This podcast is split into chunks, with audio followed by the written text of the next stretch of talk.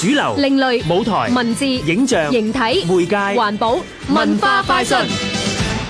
好熱啊！今個暑假完全唔想行出冷氣房啊！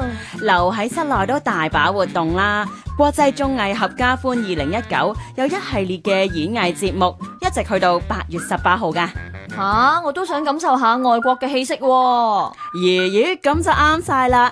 佢哋請嚟多個海外同本地藝術團體，分別嚟自加拿大、瑞典、日本等等，真係會大開眼界㗎。既然叫得做合家歡，唔知有啲乜嘢表演類型呢？嗱，佢哋有布偶劇、歌劇、舞蹈、多媒體音樂劇場等等。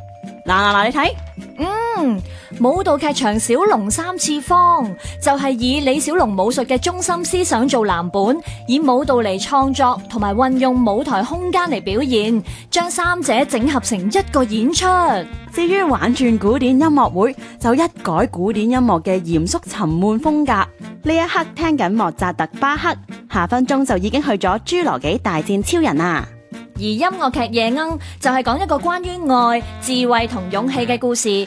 小夜鶯每日喺橡樹下面周而復始咁唱歌，但從來都唔知道自己為乜嘢而唱。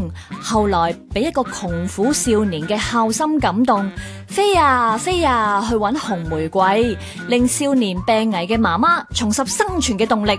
而阿澳越南一場糅合雜技、柔身術、舞蹈以及越南傳統戲劇等等表演形式，今個暑假仲點會悶呢？